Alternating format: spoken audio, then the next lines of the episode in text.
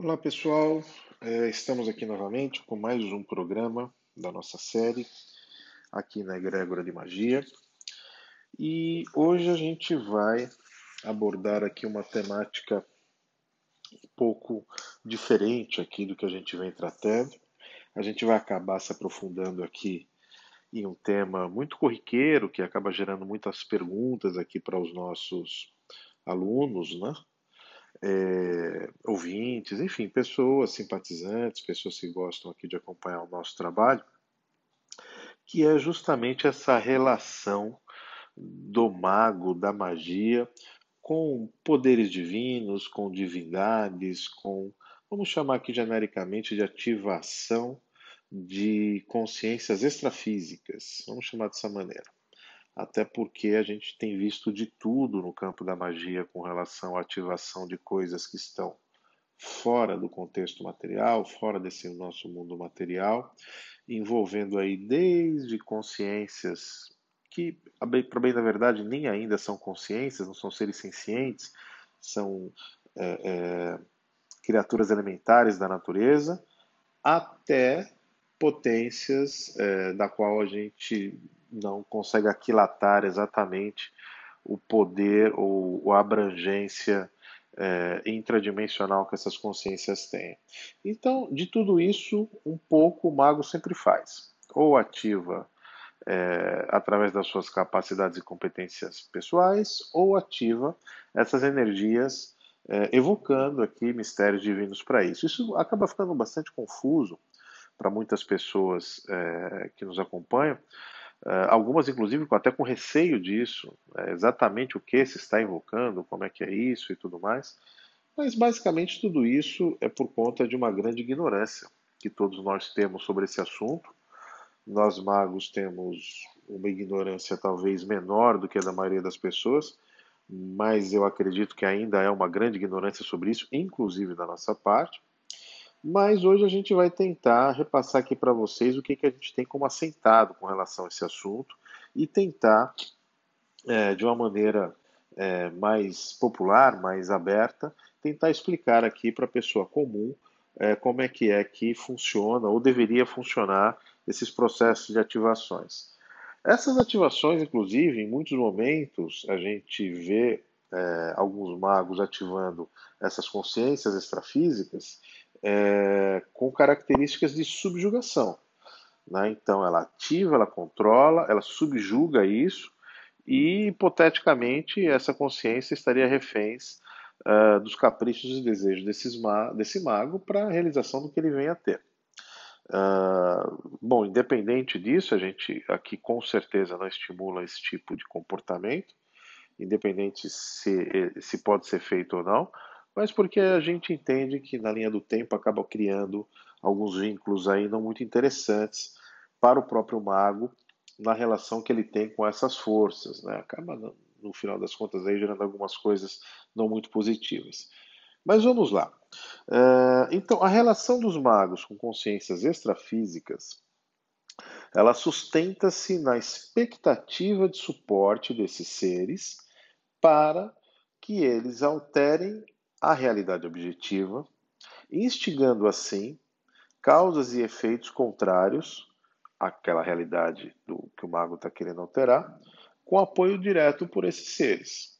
Ou seja, a, a relação que se estabelece ela é justamente porque se tem uma expectativa de suporte para isso, em nível energético, em nível vibracional, uh, muitas vezes em nível de interrelacionamento mesmo, isso é mais normal quando a gente começa a ver a evocação e ativação de consciências mais, uh, uh, mais próximas da humanidade, né? a gente está falando aqui de espíritos, eh, e, enfim, talvez seja o um momento aqui de a gente abrir um parênteses também para falar do que, que é que se pode evocar e especificamente do que, eh, eh, qual é a categoria, quais são as classes desses seres.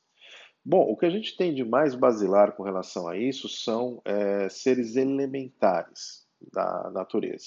Esses seres elementares eles vivem paralelas dimensionais a nós, ah, em realidades que eles estão ali é, é, com a determinada finalidade de gerar ou de absorver energias nas realidades onde eles vivem, nessas dimensões, e esses magos conseguem se projetar, ou muitas vezes nem se projetar, mas delas retirar esses seres, trazendo aqui para a nossa dita realidade espiritual, para que eles sejam trabalhados. Aqui entendendo que realidade espiritual nós também estamos nessa realidade. Não é porque a gente está na realidade material que nós deixamos de ser seres espirituais. Ainda estamos aí. Mas muito bem.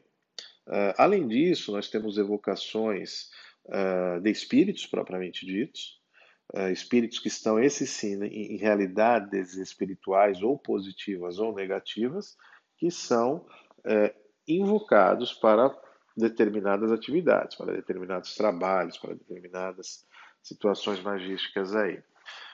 da mesma forma, esse processo pode ser feito de forma positiva ou de forma negativa, pode ser feito de forma uh, coordenada, em uma parceria perfeita entre os seres, um consórcio muito interessante entre essas, essas duas consciências, o mago e, essas, e esses outros seres espirituais.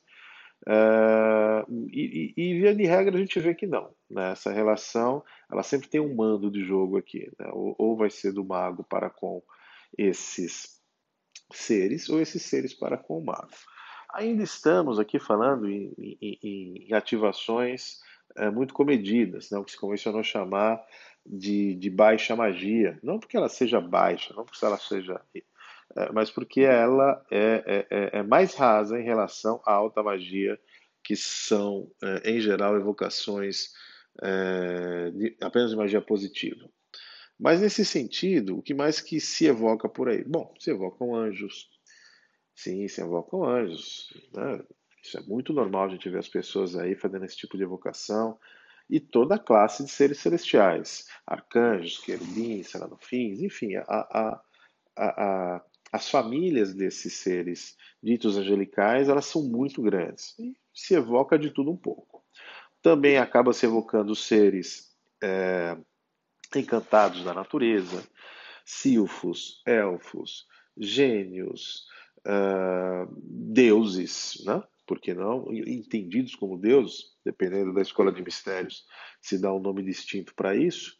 Alguns chamam de seres é, de, de, uma determinada categoria, de um determinado naipe divino, é, tronos, enfim, o que não falta são categorias de seres além do ser humano que existe nessa nossa realidade, esse mundo de Deus. Uh, isso pode ser uma novidade para muitas pessoas, mas de fato não é. A gente tem isso como uma força sentada. Na verdade, os mais desinformados nesse contexto, ao que a gente percebe, são justamente os seres humanos, os homo sapiens, como eu gosto de chamar, uh, espiritualizados, que têm espíritos que estão vivendo, um espírito que está vivenciando uma realidade uh, que eles chamam de vida, nós, esses são os mais desinformados aí nesse contexto. Uh, mas vamos lá.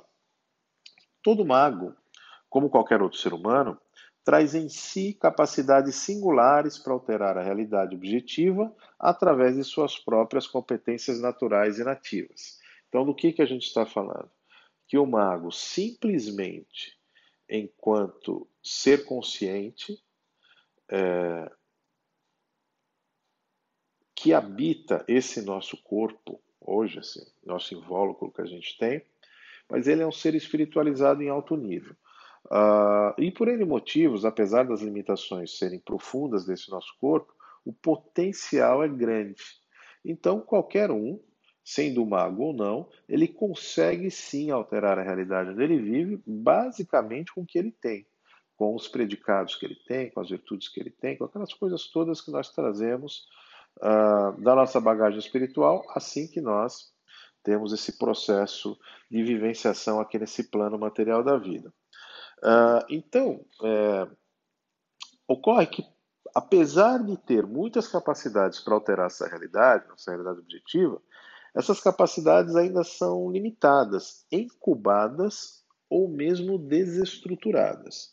Então a gente vê as pessoas com progressos enormes quando elas fazem coisas como, por exemplo, o ato do pensamento positivo, quando elas são bastante determinadas, elas de fato alteram a realidade onde elas vivem, com base simplesmente nisso. Mas, por outro lado, o que nós vemos muito também são as pessoas fazendo uh, evocações a outras consciências quando elas percebem que essa realidade ela não é tão, uh, uh, tão positiva como ela imaginava. Eu gostaria de fazer essa coisa diferente, ter uma realidade diferente, e ela acaba evocando outras consciências. Vou dar um exemplo bem simples para vocês com relação a isso. A pessoa está tocando uma determinada situação, está muito difícil, e que ela fala: Meu Deus, me acuda.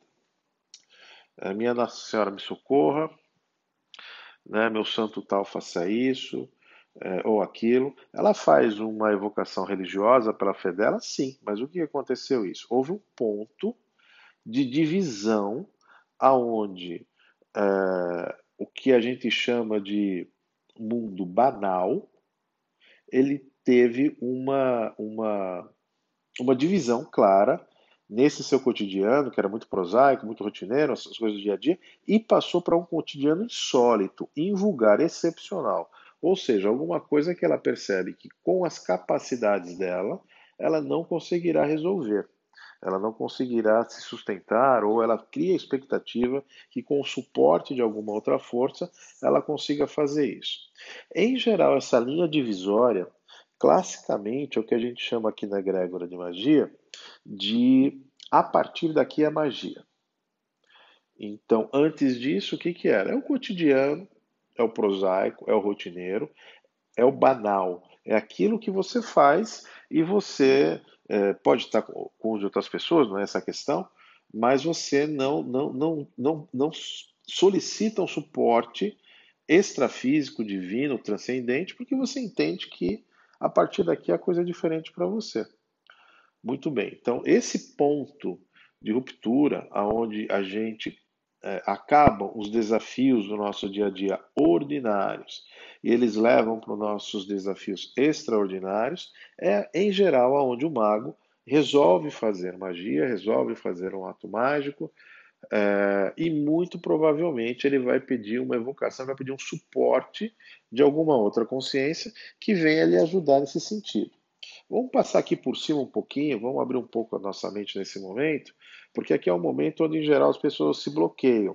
É, principalmente aqueles que não acreditam que esse processo aconteça, ou seja, que não pode ter um suporte de consciências extrafísicas e elas acabam é, ficando surdas com relação a qualquer coisa que venha nesse sentido. Então eu peço para vocês que vocês abram um pouquinho a mente, só para a gente explicar o raciocínio, e depois vocês façam as reflexões para ver se isso acomoda alguma coisa aí na sua vida.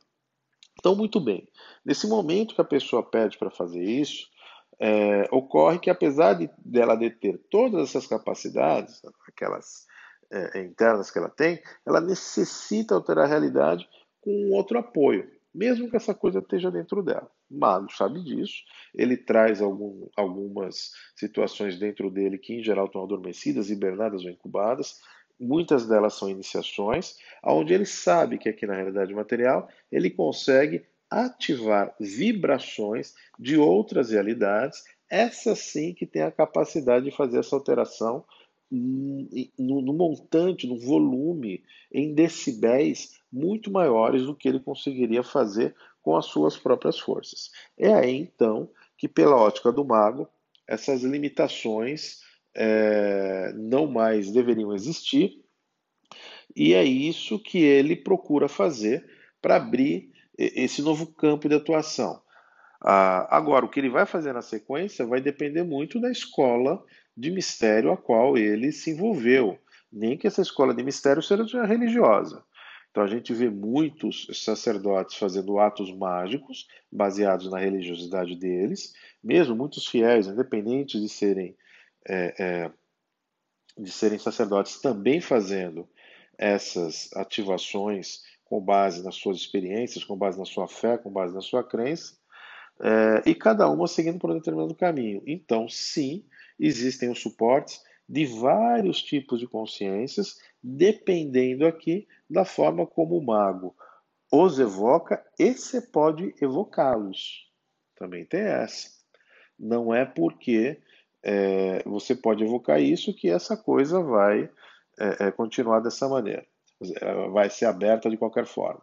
A gente vai conversar um pouquinho disso agora no nosso segundo bloco, onde a gente vai explicar como é que funcionam dedicadamente é, essas, essas limitações e o que legitima essas evocações. Muito bem, vamos começar agora o segundo bloco dessa nossa, desse nosso programa de hoje, onde a gente está abordando aqui é, as subjugações, ativações de poderes e mistérios dentro do aspecto magístico pelo próprio mago.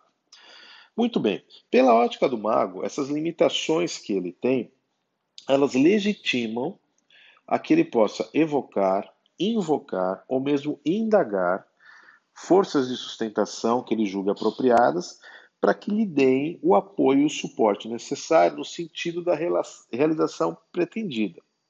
Então, ele pretende realizar uma determinada alteração na realidade, ele percebe nele que existem essas limitações, isso legitima ele a fazer o ato mágico, ponto. A partir daqui, ele vai evocar mistérios, vai evocar é, é, Deus, vai evocar divindades, vai evocar é, espíritos, seres celestiais, pouco importa o que ele vai fazer, mas a, o que legitima nisso é justamente a constatação que ele tem que sim, ele pode, ele tem direito, e dado que eu não consigo, é, sozinho, eu vou pedir o suporte para isso. Se isso vai ser realizado ou não é um outro contexto, tá? Que a gente está abordando só como é que essa coisa funciona. Portanto, é, através de aprendizado, de iniciações, muitas iniciações, revelações ou outros métodos, o mago ele potencializa-se para ativar esses mistérios, consciências e demais individualidades existentes e múltiplas realidades não físicas. Então aqui a gente começa já a distinguir o que, que é um, um, um mago praticante do que são outras pessoas que também têm a capacidade de fazer isso é, de forma comum. O próprio, a própria pessoa comum, a pessoa rotineira do dia a dia, é, médiums, é, sensitivos, canalizadores, é, não importa, pessoas que consigam ter uma sensibilidade maior contra as realidades, elas já têm esse potencial. Mas, em geral, isso vem através de aprendizado. Sim, algumas coisas você aprende, é, você pode fazer simplesmente porque você é filho de Deus. É, outras por iniciação.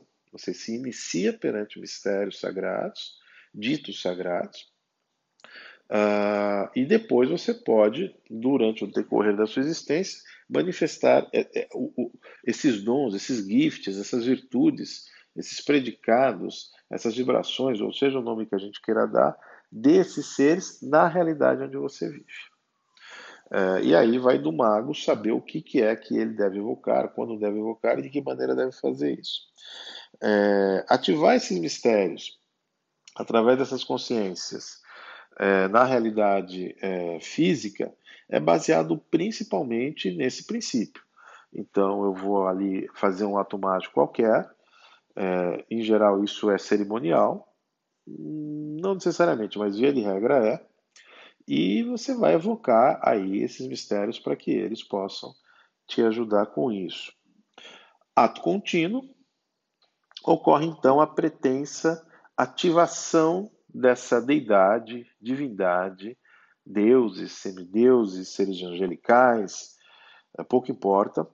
E aqui tem mais uma infinidade dessas classes de consciências extrafísicas que pretensamente vão começar a, a colaborar neste consórcio chamado ato mágico.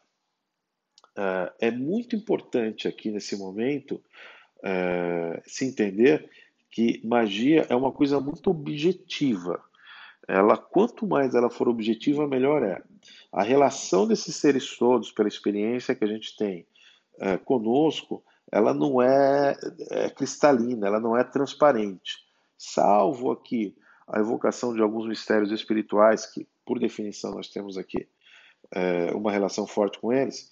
Quando a gente fala de, de seres espirituais, a gente está falando de seres que vivem na realidade espiritual, a erraticidade, como dizem algumas escolas é, espíritas ou espiritistas, é, não nas altas esferas espirituais. Tá? São seres que estão aqui em outras esferas e que eu vou evocá-los. Seres que estão ou em estado consciencial negativo, exercendo a sua vivência em é, esferas espirituais negativadas, ou seres que estão positivados, estão vivendo em realidades espirituais positivas.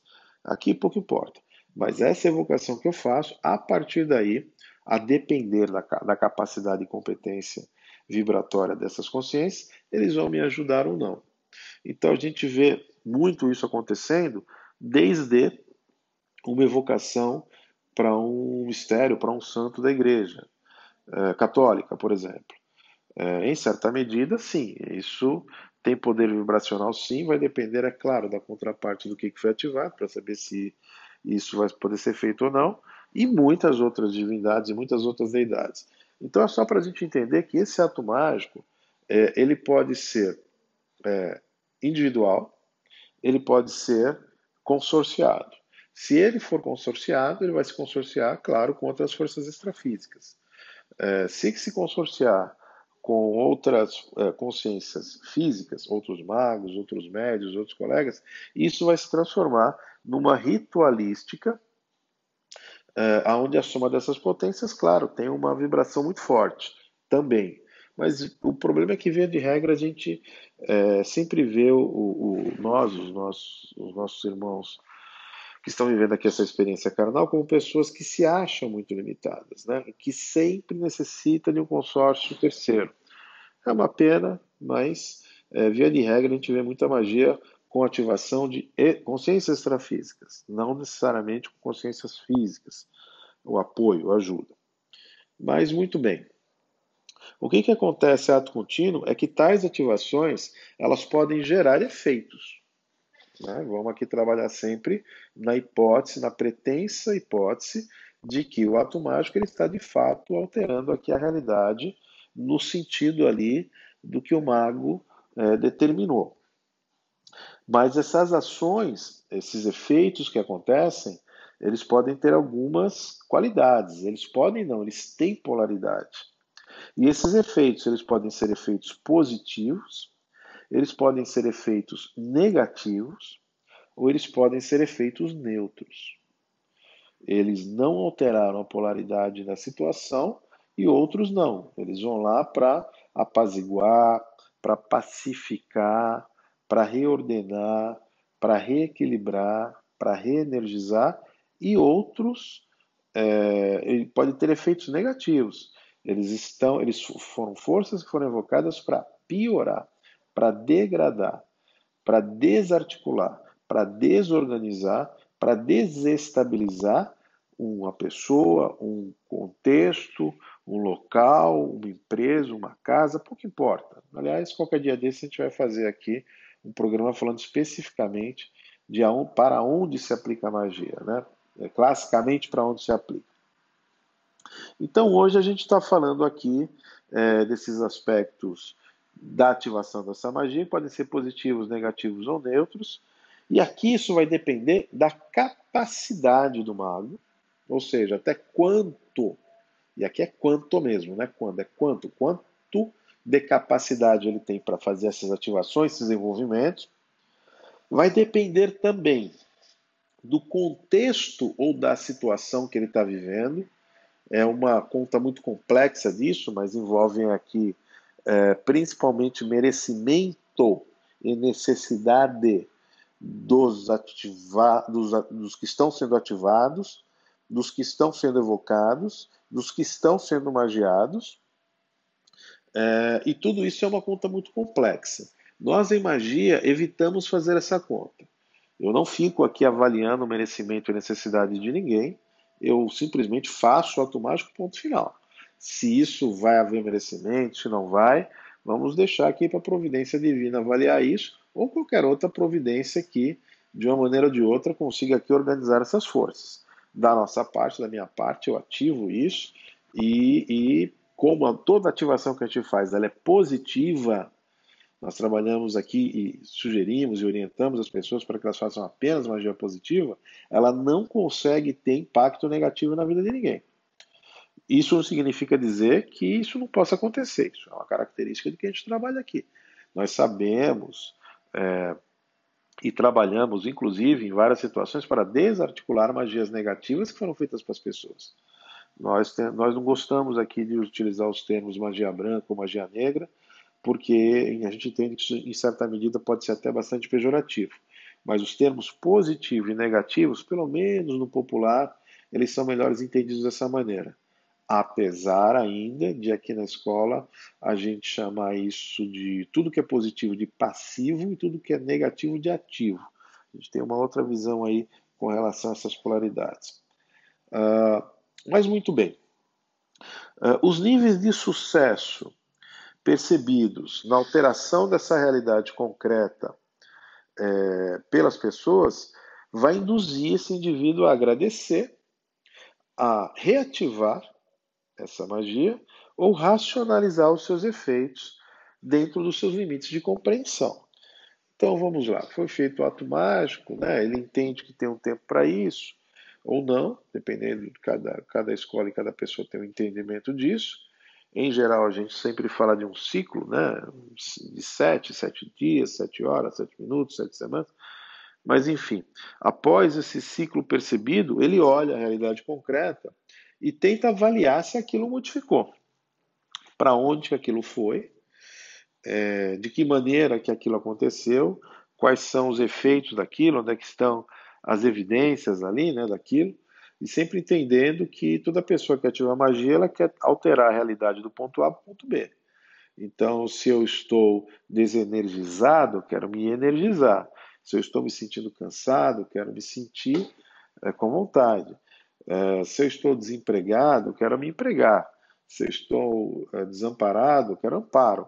Enfim, eu estou falando aqui de situações muito rasas que acontecem, até porque, para ser bastante franco, né, a maioria das pessoas elas ativam magia com base em, três situações, gente. É, é dinheiro, saúde e amor. Isso daí compreende aí 90% das ativações que a gente tem visto por aí. É uma visão rasa de mistério? É. Poderia melhorar isso? Poderia. Deveria ser assim? Não deveria. Mas essa é a realidade das pessoas.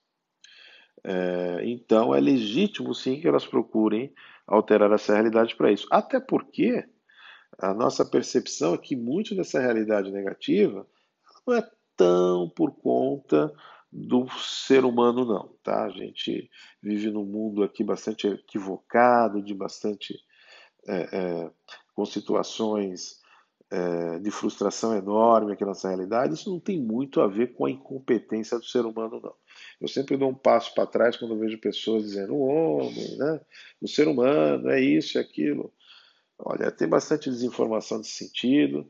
Evidentemente, nós não somos é, nem, nem, nenhum exemplo de, de consciências conscientes, né, com alto nível de consciência, não somos, mas daí a trazer toda a pecha das dificuldades para o ser humano também não é, não. A gente sempre pede para as pessoas para que elas se instruam, se procuram, estudem dentro da nossa escola e em outros locais para elas compreenderem um pouquinho mais a natureza do destrambelho, da tragédia da realidade da vida, né? Ah, muito bem. Então, quando as pessoas fazem essas ativações, ou elas agradecem, em geral essas pessoas agradecem porque o que a gente chama do tipo A, são as pessoas que é, oram, né, por causa disso, e depois elas se resignam ali com, com a situação, não fazem muita avaliação com isso. Ou seja, Deus quis, Deus não quis, é, não era para ser. A gente vê muito é, frases nesse sentido, e ela, em momento nenhum, abala a sua fé com relação a isso. Já um segundo nível, a gente percebe que são os dos magos teúrgicos, né? Eles ativam, sim, eles procuram, eles veem evidências e deu certo, eles anotam e vão reativar isso em qualquer situação vira receita para uma determinada realidade, não é? Existe um terceiro ponto de, de, de, de magos, que a gente chama de magos mais teóricos, magos filosóficos, e que eles racionalizam essa situação, é, depreendem dali um determinado aprendizado, não cobram muita alteração dessa realidade, não, mas sim uma alteração de si, e é, nesse momento ele apenas dá ressignificado àquela realidade para isso. Uh, então a gente tem que os teus, teus sácrios eles fazem uma alteração da realidade com base na, resigna, na resignação, os teúrgicos com base na realização, e os teóricos dando uma ressignificação aos, uh, à realidade percebida com seu ato mágico. É, é, é, essas são, portanto, as formas de avaliação da realidade percebida. E agora, no terceiro bloco, a gente vai conversar um pouquinho mais é, sobre algumas opiniões pessoais aqui sobre as subjugações e essas ativações para vocês. Muito bem, pessoal. É, a gente está entrando aqui agora no nosso terceiro bloco. E como eu tinha comentado antes, a ideia aqui é a gente conversar um pouquinho mais sobre é, algumas considerações sobre essas ativações né, de poderes e mistérios é, extrafísicos que os magos eles fazem. Muito bem. Eu sempre recomendo aqui para os meus alunos, e, e sempre digo isso, reforço com eles, de que magia é um rio maravilhoso, mas que a gente tem que medir a profundidade dele com o pé de cada vez. Por que disso? Porque magia encanta. Encanta, poxa vida. Você tem uma situação ali esdrúxula, uma situação que não estava né, indo para um determinado caminho, você aplica ali um determinado ato mágico, fazendo evocações de mistérios divinos, é, altera essa realidade com base nisso, você consegue associar uma coisa com a outra, então é claro, isso daí vai acabar enaltecendo de uma forma ou de outra uh, o ego dessa pessoa, o ego desse mago. Né? Uh, e aqui nós não estimulamos que as pessoas é, é, procurem a, a anular seu ego. Né? A gente ouve palavras muito pesadas com relação a isso, até porque na prática a gente sabe que esse não é bem um comportamento né? A ser trilhado. A gente não consegue anular o ego. O que a gente tem que fazer é manter esses níveis é, de equilíbrio disso na nossa, na nossa vida, para não ficarmos escravos das nossas próprias emoções. Quem tem egos muito enaltecidos acabam ficando escravos das suas próprias emoções. Isso não é bom para ele, não é bom para o meio, não é bom para as pessoas que convivem com ele. Então a magia ela acaba é, é, fornecendo um, um, um alvará para o mago para que ele possa ir é, fazer ativações com outros seres, outras realidades, né, essas coisas todas, e isso acaba inflando aí muito o, o, o ego do mago, principalmente por conta das pessoas atendidas. É, eu já percebi isso aqui no meu histórico de trabalho, com esses anos todos que a gente está com isso, em que é, muitas vezes as pessoas que nós atendemos, elas são as primeiras pessoas que acabam fazendo um desserviço para o mago nesse sentido. Ora, porque essa pessoa estava numa situação difícil, procura você, você faz um trabalho para ela, a situação da vida dela muda, como é que ela vai entender isso? Ela vai entender que você é um santo, que você é um enviado de Deus, que Deus mandou você, que você é o cara. Ela diz, eu já ouvi isso, muitas pessoas falam, Ari, você é o cara, olha, você não existe, aquela coisa toda. Então, e o que acaba acontecendo? O mago acaba tendo um problema muito sério de administrar essa vaidade, vamos chamar dessa maneira, pelo menos por enquanto aqui. Por que disso? Porque a primeira vez o primeiro fala, o segundo fala, o terceiro fala, na quarta você está se achando o cara mesmo, né? Afinal de contas, você aprendeu umas mandracarias, você ativa essas coisas, altera a realidade das pessoas, de forma positiva ou negativa ou neutra, mas que é ativa, ativa. Uh, e você passa a se achar detentor de uma capacidade de manobra com, capac... com, com consciências extrafísicas. Isso é um grande engodo, viu, gente? Uh, engodo igual aos magos, digo, os humilhados. É, tem muito mago por aí que não é humilde, não. Ele é humilhado. Ele faz automutilação, né? É, é, é um maguinho, como eu chamo. Tudo dele é inho eu vou fazer um servicinho, vou fazer um trabalhinho, né? Eu sou pequenininho, calma, muita calma nessa hora. É, não é diminuindo a nós mesmos que nós vamos entrar num caminho de humildade. Isso é um caminho de humilhação, é diferente. E o que, que acontece nesse caso é que esses magos eles acabam sendo muito fáceis de serem manobrados por consciências que estão lá fora. Esse é o primeiro estágio. Por quê? Porque tudo ele associa que dele não vem nada, que ele não provê coisa alguma e tudo é força dessas forças. Ele não, não fez absolutamente nada. Quem fez foi essas forças, ele é um veículo para isso daí. Isso se chama mediunidade quando isso acontece. Tá? É assim, é assim que a gente tem isso assentado aqui. O médium ele dá vazão a consciências extrafísicas, espíritos ou não, é, tem mais essa. Tem outros níveis de consciência que podem dar passagem em, um, em um médium, não necessariamente apenas espíritos, tá? Vamos deixar isso bastante claro.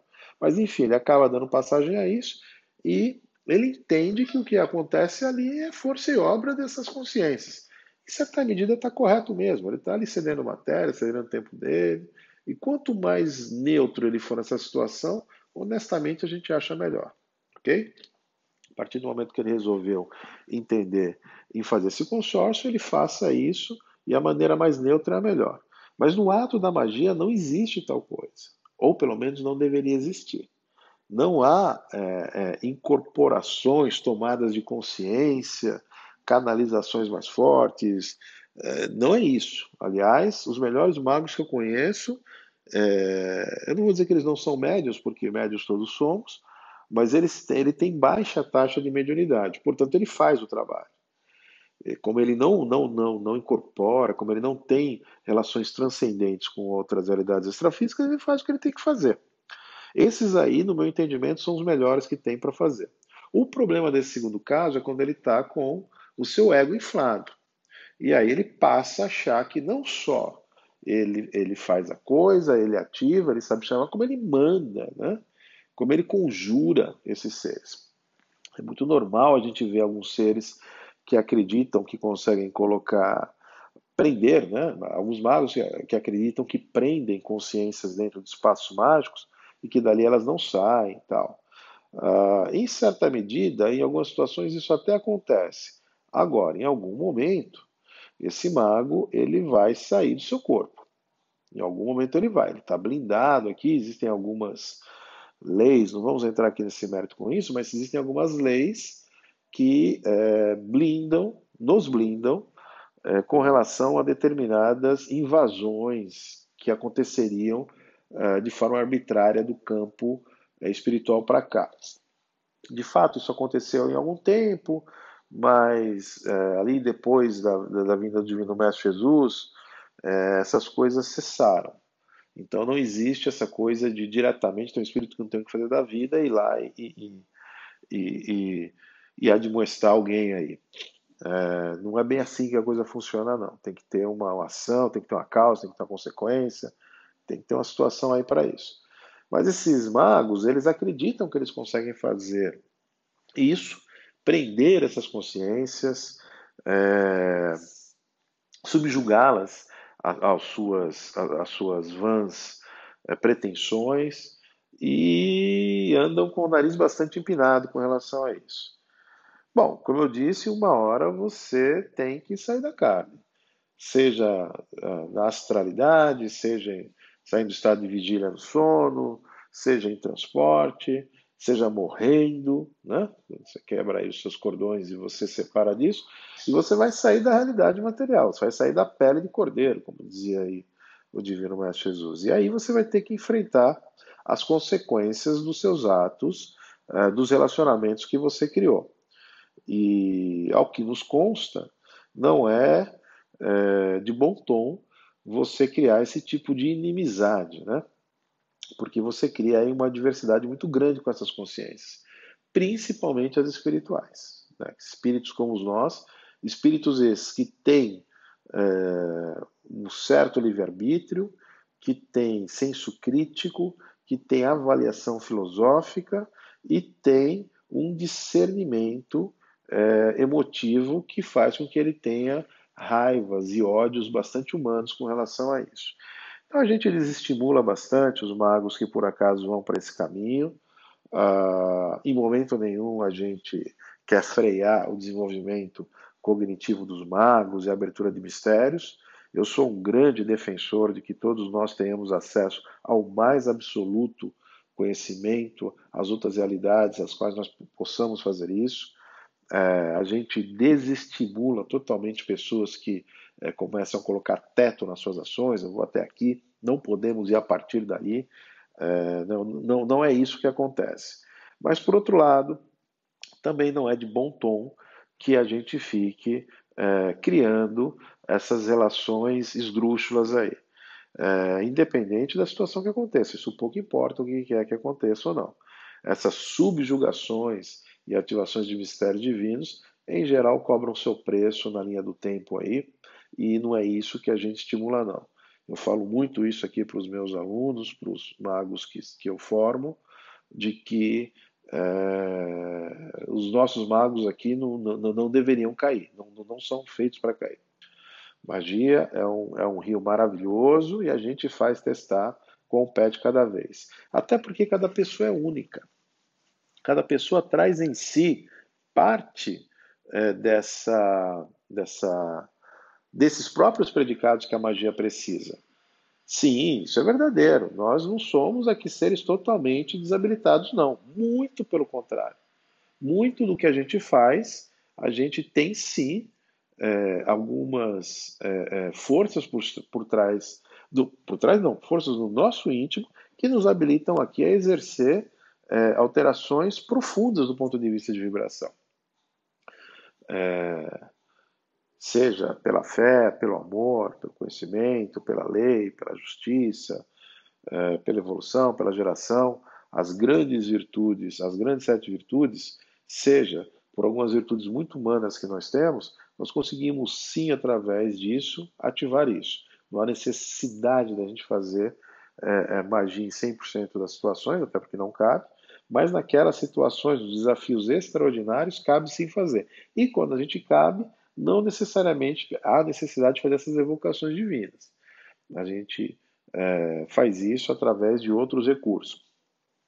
Essas evocações divinas, aqui só para finalizar esse ponto, é, em geral, para elas se condensarem, para elas se manifestarem nessa realidade material que a gente vive, nós trazemos algum contraponto energético que esteja afim com ela e alinhado com ela na realidade onde essa, essa consciência extrafísica está vivendo. Muitas vezes isso são cristais, muitas vezes são líquidos, muitas vezes são chamas, e aí por isso que a gente usa velas nesse sentido, uh, para dar uma característica ígnea dentro de uma vibração de uma determinada cor. É por isso que são feitos uh, espaços mágicos com desenhos específicos que acabam virando portais contra essas realidades, e é através desses portais que essas consciências se manifestam. Então, o ato mágico, é, ele é uma coisa que em, envolve, evoca, invoca ou indaga é, consciências que não acabam mais nesse mundo de Deus. Muito, uma determinação que é muito normal a gente fazer na hora que a gente está ativando, que é, é peço-vos que uh, os elementos aqui firmados. Por quê? Porque tem tudo aquilo que a gente riscou, tem tudo aquilo que a gente desenhou, tem as coisas que a gente ativou, e tem outras que a gente não faz a menor ideia que a gente ativa no momento que a gente faz isso. É, sempre lembrando que é, esse, esse, ato mágico que nós desenvolvemos aqui, ele acontece justamente porque os portais foram fechados. Os portais fechados, eles fazem com que essas interações aconteçam de forma rala, difícil, muitas vezes impossível. Mas o ato mágico, coerente, coordenado, ele consegue sim abrir espaço para com essas realidades e haver aí essa, esse, esse trânsito de energias. E olha que eu falei trânsito de energias, de lá para cá e daqui para lá. Portanto, é, para finalizar aqui nesse nosso programa de hoje, fica aqui a minha recomendação que você sim se desenvolva em magia, procure estabelecer, encontre aí uma boa escola de mistérios para você fazer isso. A nossa recomendação sempre será que a gente, que você se desenvolva em ativação com magia positiva. E magia positiva, ela não é apenas positiva porque ela é boazinha, não, por causa disso. É porque não tem como você se machucar ou machucar alguém com magia positiva. Essa é a nossa grande, essa é a grande definição de magia positiva, é por isso que nós a estimulamos é, para que as pessoas se desenvolvam nesse caminho. Portanto, fica aqui reforçado o nosso convite para que você nos procure na Grégora de Magia, é, venha participar de aqui algum atendimento específico que você queira, ou é, é, vincule-se aqui a alguns dos cursos que a gente dá é, com magia positiva. Fica aqui o meu forte abraço para vocês, o meu estímulo de que vocês tenham um dia uh, maravilhoso aqui uh, na vida de vocês e que e desejando sempre que essa mudança de alteração na vossa realidade ela seja extremamente positiva e que assim será e assim será e assim será.